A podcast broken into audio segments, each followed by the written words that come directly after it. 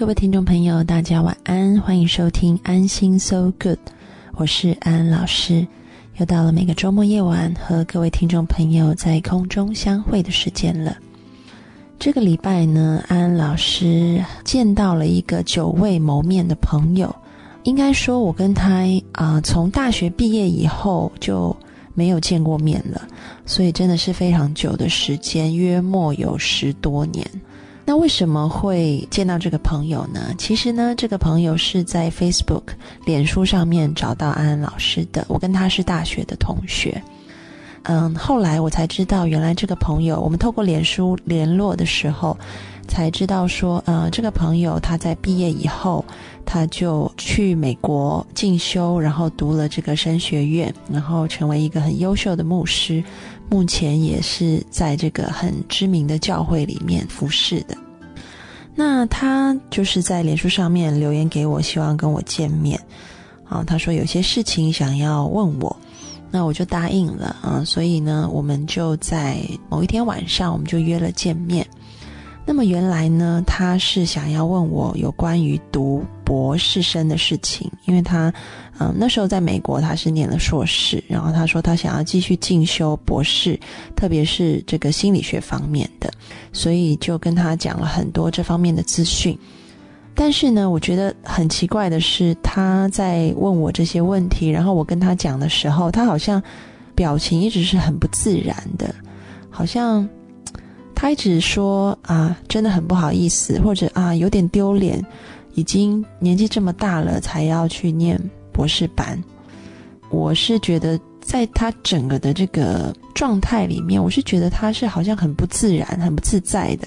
那么我们在咖啡店聊了就是一阵子有关这个申请博士班的事情之后呢，那他就送我回停车场，然后呢走出来的时候。夜晚的风啊，是冷冷的哈，吹在身上。然后我们并肩走在这个台北的街头，那么我就忍不住了，我就开口问说：“嗯，你怎么了？嗯，我觉得你好像很不自然，嗯，好像你心里面应该有些事情吧。”那么我记得我问他这个件事情的时候呢，我们两个并肩走在这个人行道上。然后他就转过来看着我，他就说：“嗯，我想问你一个问题，请问要怎么样当一个快乐的基督徒呢？”我想，可能听众朋友听到这个问题以后会觉得，哎，很惊讶，好。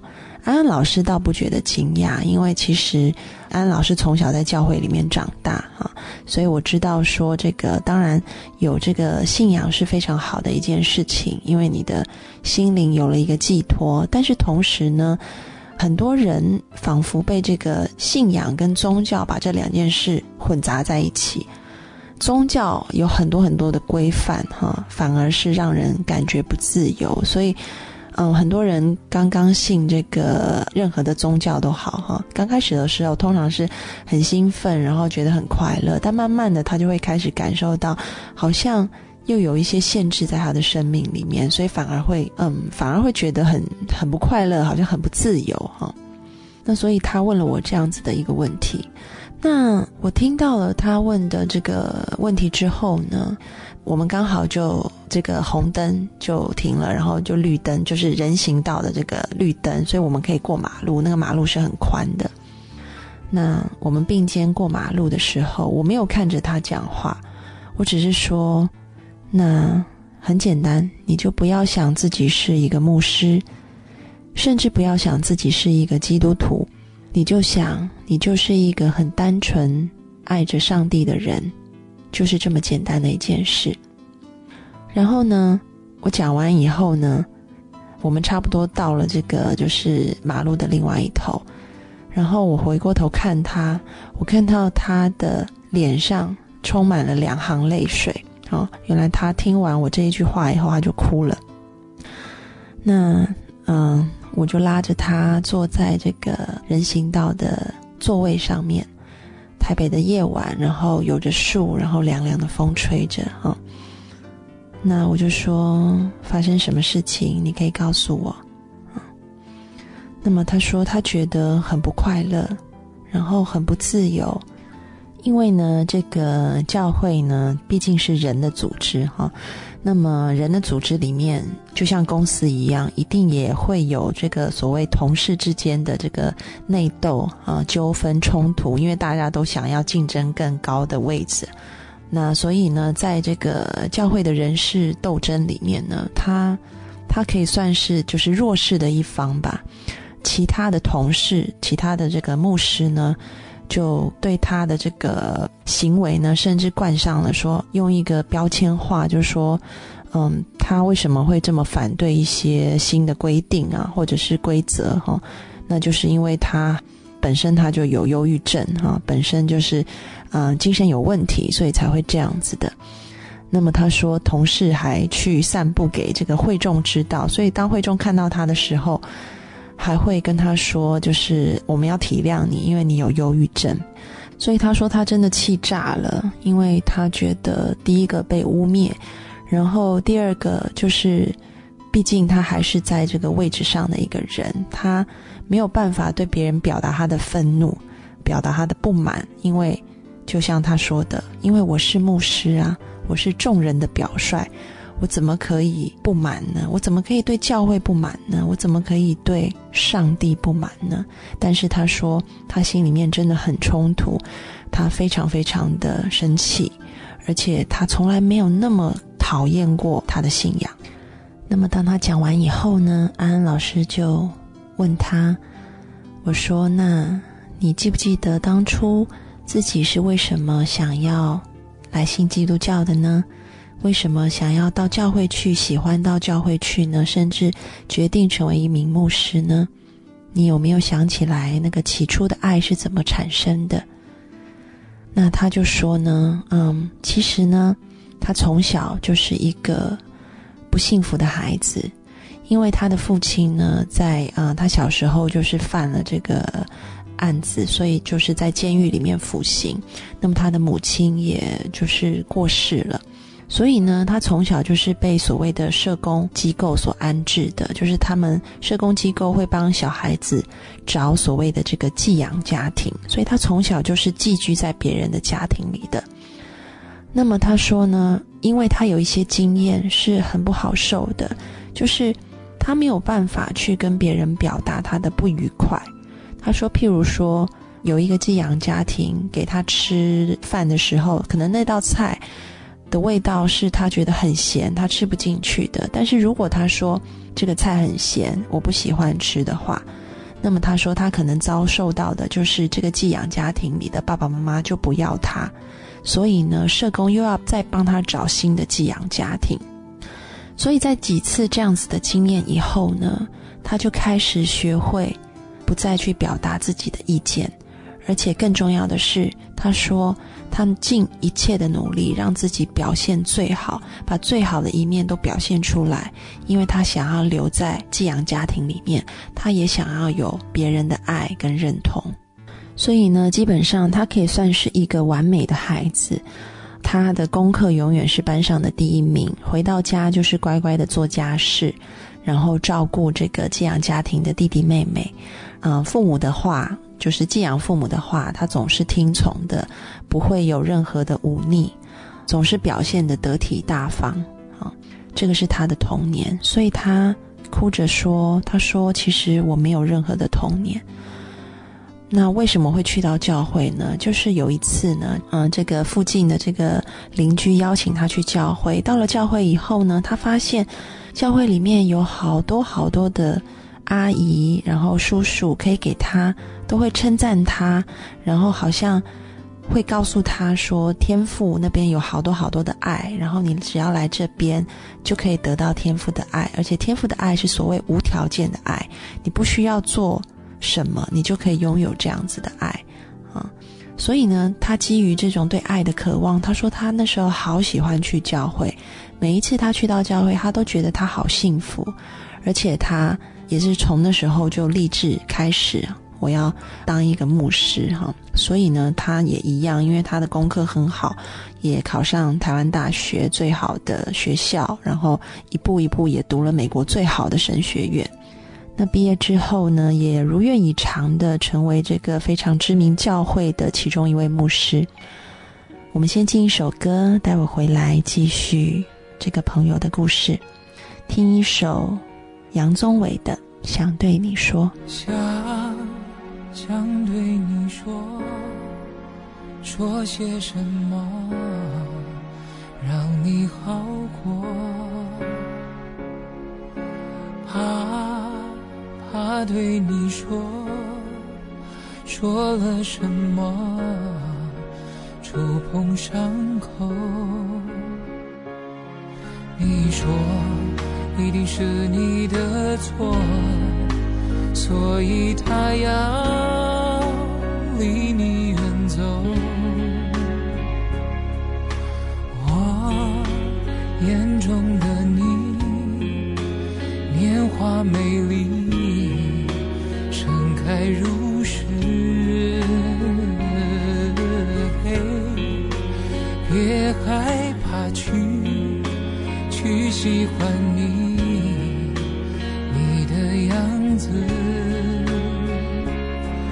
我说，别让别人的错惩罚自己。反复决痛，一生之中，那未知的曲折和寂寞，让人胆怯，让人折磨。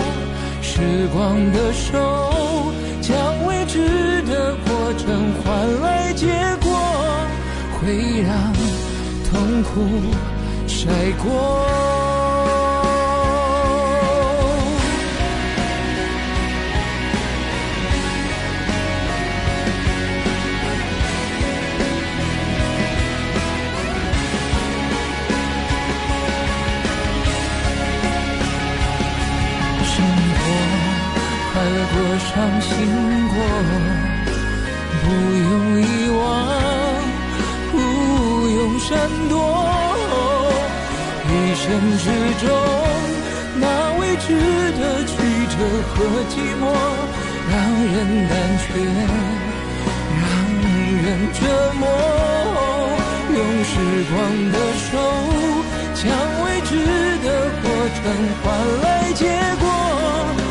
让。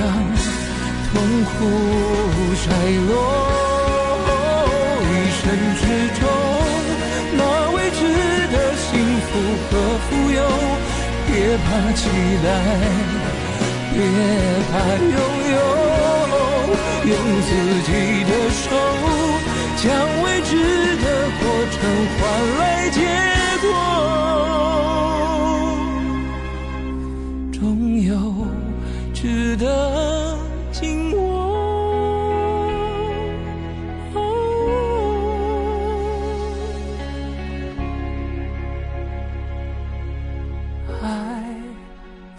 看似容易，若无勇气，终将褪去。恨看似坚硬，若你愿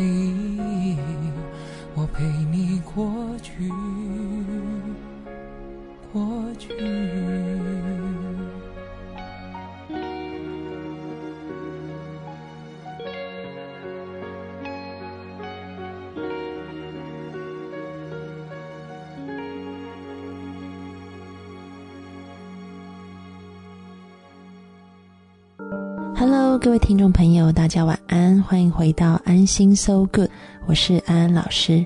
在上一节的节目当中呢，我讲到了我遇到了我的一位牧师朋友，然后他开始对我说，原来他现在状况不是很好，那么也讲到他的过去，然后讲到他为何会来到教会。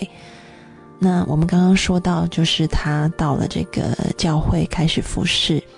那么他说，当我毕业，然后到教会开始工作以后，我也是尽量的尽我所有的努力去表现的最好。嗯，我永远是比别人做的多，然后没有抱怨，然后我觉得我是尽我所能去做到一百分。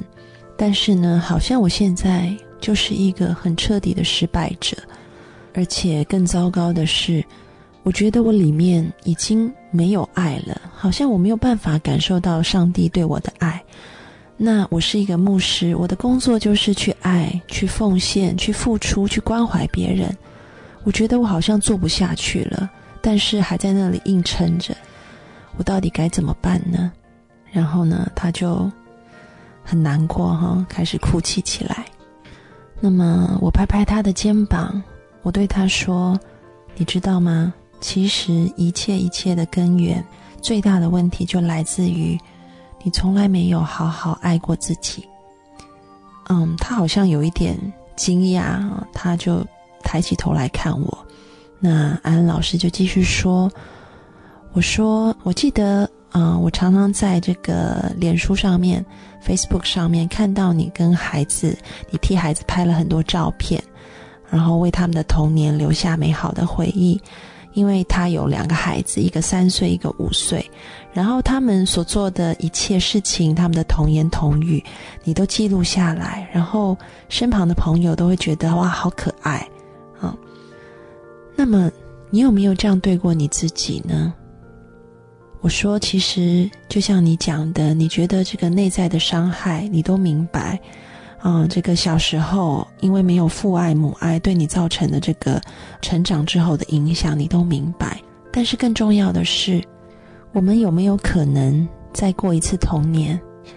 我相信你的孩子，无论他做错事情，或者是他跟你说：“妈妈，今天晚上的菜好咸，我不想吃。”你会把他送走吗？你会对他减少丝毫的爱吗？我想不会的。你永远是那么爱他，你永远是这么无条件的接纳他。那你有没有想过，其实你内在也有一个小小孩？这个小小孩从小就渴望被爱，所以他渴望被寄养家庭的父母疼爱，渴望被教会的人爱，更渴望得到这个上帝天赋的爱。他是这么如此的渴望爱，但是他好像搞错了事情。他觉得，除非我表现良好，不然我不会得到爱。所以他一直一直努力的渴望被爱。但是方法错了，方法是，只要我努力，我成为一个完美的人，那么我就有资格，就值得被爱。你不会对你的孩子提出这样子的想法的，你会爱你的孩子，就是单纯的因为他们是你的孩子，他们值得被爱，没有任何的条件。那么有没有可能，当你陪伴你的三岁和五岁的孩子度过童年，给他们无条件的爱的时候？你也陪伴你里面的那一个三岁、五岁的小女孩，给他们爱，无条件的接纳呢？我看到的你是一直不停的拿着鞭子在鞭打自己的人，而这个鞭打自己呢，就是因为你的眼光都在外界，你在看别人怎么样注视你，我做的好不好，我做的够不够？然后一旦做不够了，你就鞭打你自己，告诉自己我不值得。你辜负了上帝对你的爱，因为你从来没有用上帝的眼光来看待你自己。上帝爱世人，是不在乎他的贫贱高下，不在乎他做了什么，而就是很单纯的爱这个人而已。所以，你可能要重新学习怎么样来做自己的父母。你可以学习上帝怎么爱你，这样来爱自己。那么。当我跟他说完这些话以后，他的眼泪不停不停的流着。嗯，然后我就继续讲，我说：“你必须要接纳你在任何的状态，无论你现在是在一个忧郁的情绪也好，或者是一个愤怒的情绪也好，你都接纳自己有这样子的情绪。当然，在你的工作里面，你必须表现这个沉着冷静啊。”然后这个温柔体贴啊，所以，在这个上班的时候，你可以戴一个面具，但是呢，千万不要以为那个面具的你就是你自己，你要很清楚明白自己的情绪到底是什么，然后并且接纳自己的情绪。那么我的这个朋友很可爱啊，他就一面哭啊，一面说：“嗯，我知道我要爱我自己，也要像上帝爱我这样子爱自己。但是你说这个去教会的时候啊，戴上这个温柔的面具，然后回来以后面对自己内心的这个愤怒，这样子不是很虚伪吗？很假吗？那么我觉得这个朋友的问题真的是太可爱了哈。嗯，我说其实这个，我想这个最高段的虚伪跟所谓的假哈。就叫做自欺欺人。你以为你没有愤怒、没有痛苦，那是在自欺。然后你也把这样子的面具拿去给你的会众看，那叫欺人啊。所以呢，如果想要更真实的，并且更自在的活在这个世界上，我想第一步很重要，就是不要自欺。有一句话说呢：“人贵自知。”这句话真的很重要。我们要时时刻刻的去反归内心，去看我们内在真实的自己。那我想，唯有你可以接纳你最真实的自己，去拥抱那个可能别人都不愿意拥抱的自己，那么才可能无惧外界的眼光或者别人认不认同，依然可以很有自信、很快乐的生活。我们进一首歌，待会回来姐妹淘聊心事，听一首。钟镇涛的，只要你过得比我好，待会回来。不知道你现在好不好？是不是也一样没烦恼？像个孩子似的，深情忘不。你的笑对我一生很重要。这些年。你过得好不好？偶尔是不是也感觉有些老？像个大人般的恋爱，有时心情糟。请你相信我在你身边，别忘了。只要你过得比我好，过得比我好，什么事都难不倒。所有快乐在你身边围绕，只要你过得比我好，过得比我好，什么事都难不倒，一直到老。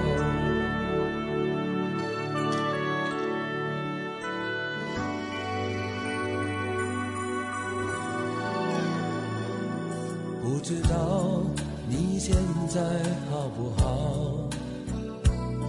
是不是也一样没烦恼？像个孩子似的，深情忘不掉。你的笑对我一生很重要。这些年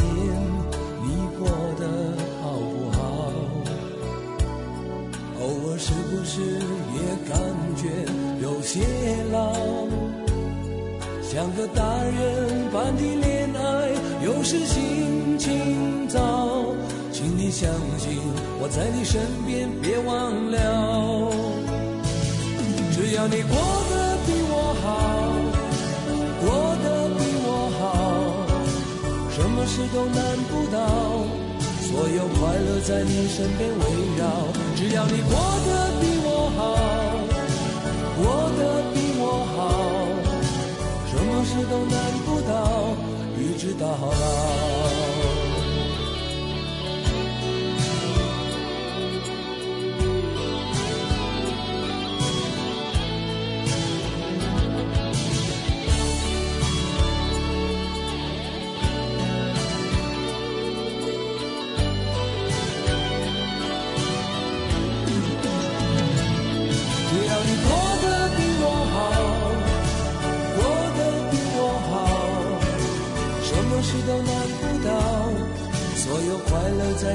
边围绕，只要你过得比我好，过得比我好，什么事都难不倒，一直到老。只要你过得比我好，过得比我好，什么事都难不倒，所有快乐在你身边围绕。只要你过得比我好。